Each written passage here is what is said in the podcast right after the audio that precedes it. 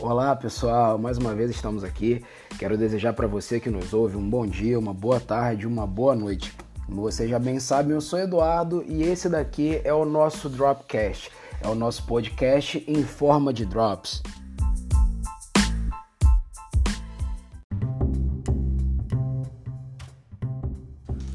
É isso aí, pessoal.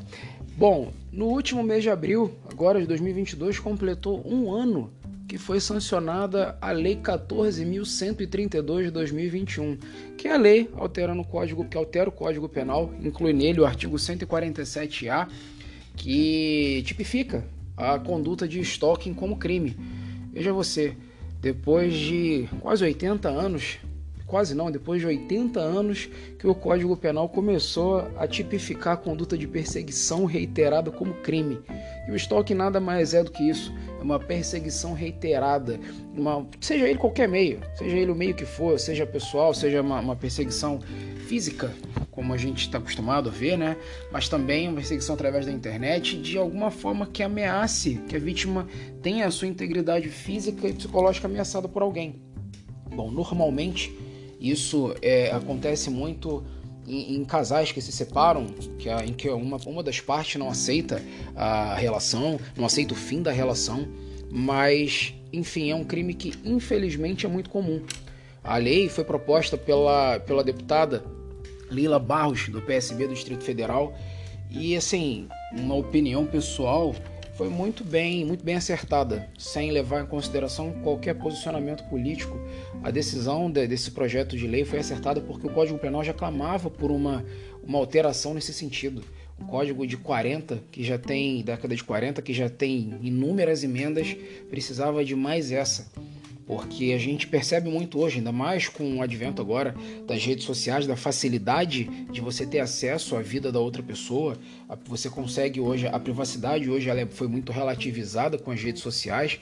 Um crime desse, dessa magnitude, que você. A pessoa se sente ameaçada, ela tem a integridade psicológica dela também ameaçada quando você se sente vigiado, perseguido era necessário, já se fazia mais do que necessário uma intervenção no Código Penal desse sentido, para que essa conduta fosse criminalizada. E você, de alguma forma, infelizmente a única forma que nós temos é essa, mas de você gerar um receio no, no stalker, que é a pessoa que persegue a outra. Vejam vocês que, segundo, os dados, segundo, segundo dados da Secretaria de Segurança Pública de São Paulo, é, até menos de, de 12 meses, até fevereiro desse ano, em São Paulo, 43 foram registradas 43 denúncias por dia de stalking. Isso já isso totalizou em menos de 12 meses quase 14 mil denúncias. É muita coisa. É muita gente com a vida, com a privacidade, se sentindo a sua privacidade invadida por outra pessoa. Bom, e os dados mostram que a maior parte da, dessas vítimas, né, a, em grande quantidade, né, sua maioria esmagadora são as mulheres, são vítimas de, de, de. Os dados mostram que 76% dessas vítimas de, desses crimes, das vítimas desses crimes são mulheres. Na maioria das vezes, ainda, mulheres que encerraram relacionamentos e que a outra parte, o homem, não, não se sente satisfeito. E começa a perturbar, não de uma maneira não, não o simples perturbar, mas o perturbar, o, o vilipendiar a intimidade da pessoa, de maneira que ela, como já falei, ela fica completamente perturbada com isso. A pessoa não sabe mais em que momento ela é vigiada, em que momento ela tá, ela tem, tá tendo sua privacidade garantida. E isso o código tenta minimizar, você tenta dar uma resposta para a sociedade para esses casos.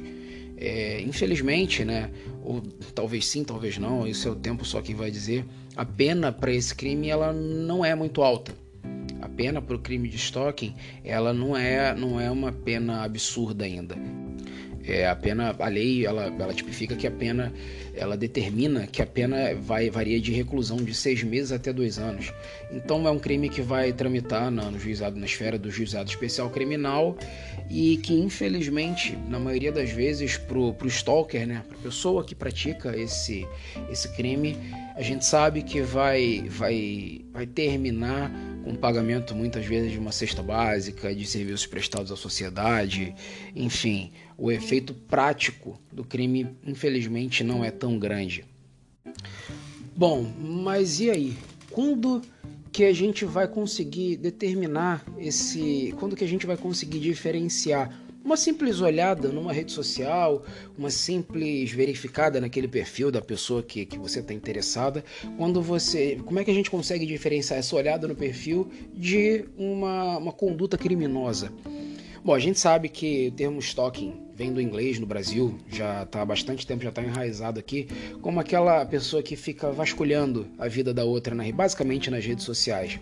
E até em algum tempo, até uma certa altura, isso foi considerado uma atitude normal.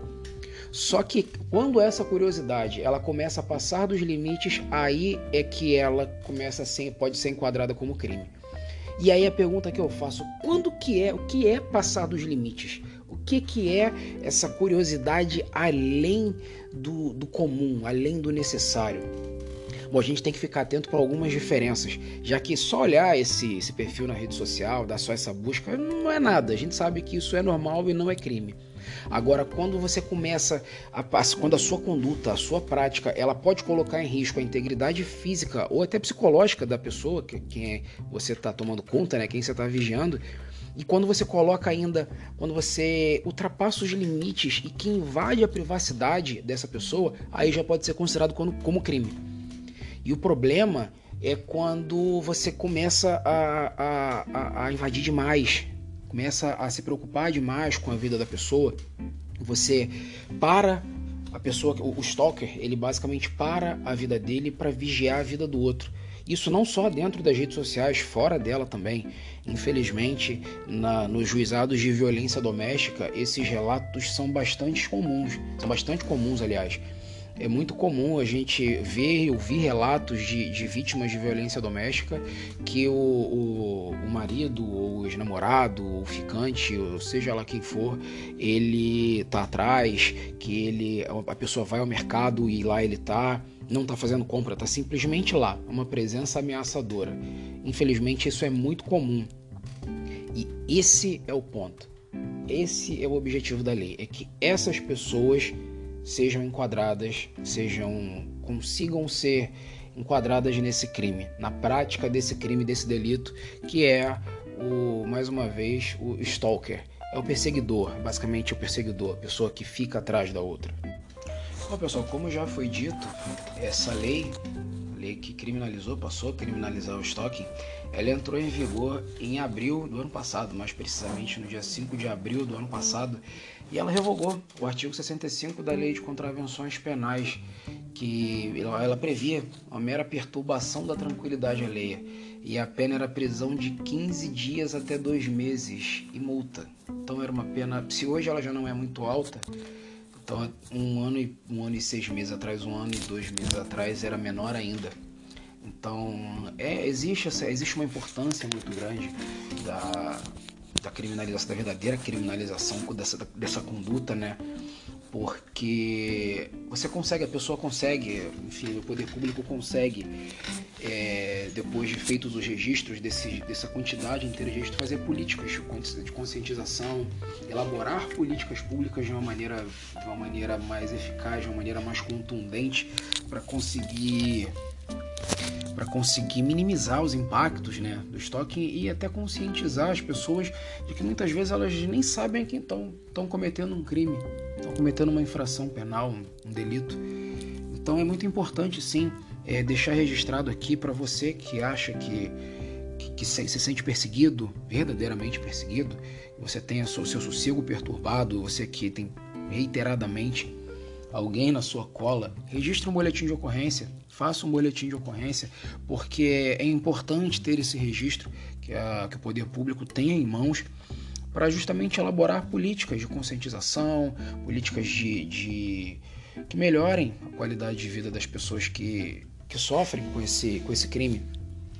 Cabe ressaltar aqui também, agora falando para você que decidiu por registrar, esse tipo de crime, ele é um tipo, é, é, um crime que a ação penal dele, ela é condicionada, ele é uma ação penal pública, mas ela é condicionada à sua representação.